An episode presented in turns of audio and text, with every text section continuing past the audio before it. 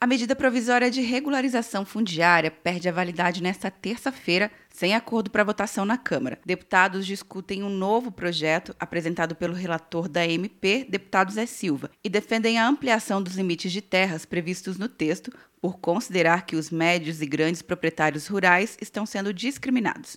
O deputado Marcelo Ramos, relator do novo projeto, lembrou que a ideia é permitir que esses terrenos possam ser regularizados por autodeclaração e sensoriamento remoto. Terrenos maiores poderão ser regularizados, mas passarão por vistoria presencial, que é a regra antiga. A diferença é que esses 92% significam em área 47% da área em processo de regularização enquanto os 8% que sobram acima de seis módulos fiscais representam 53% da área. O secretário de Assuntos Fundiários do Ministério da Agricultura e Pecuária, Nahan Garcia, afirmou que as regras devem ser iguais para todos e que a Constituição permite a regularização de terras públicas até 2.500 hectares.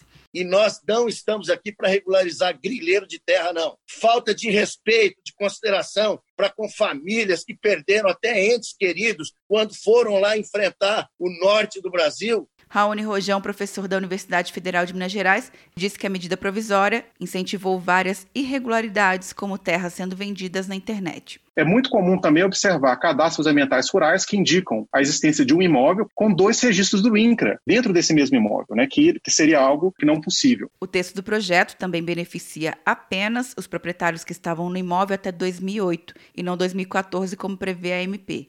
Quer um ano sem mensalidade para passar direto em pedágios e estacionamentos? Peça a Veloy agora e dê tchau para as filas. Você ativa a tag, adiciona veículos, controla tudo pelo aplicativo e não paga mensalidade por um ano.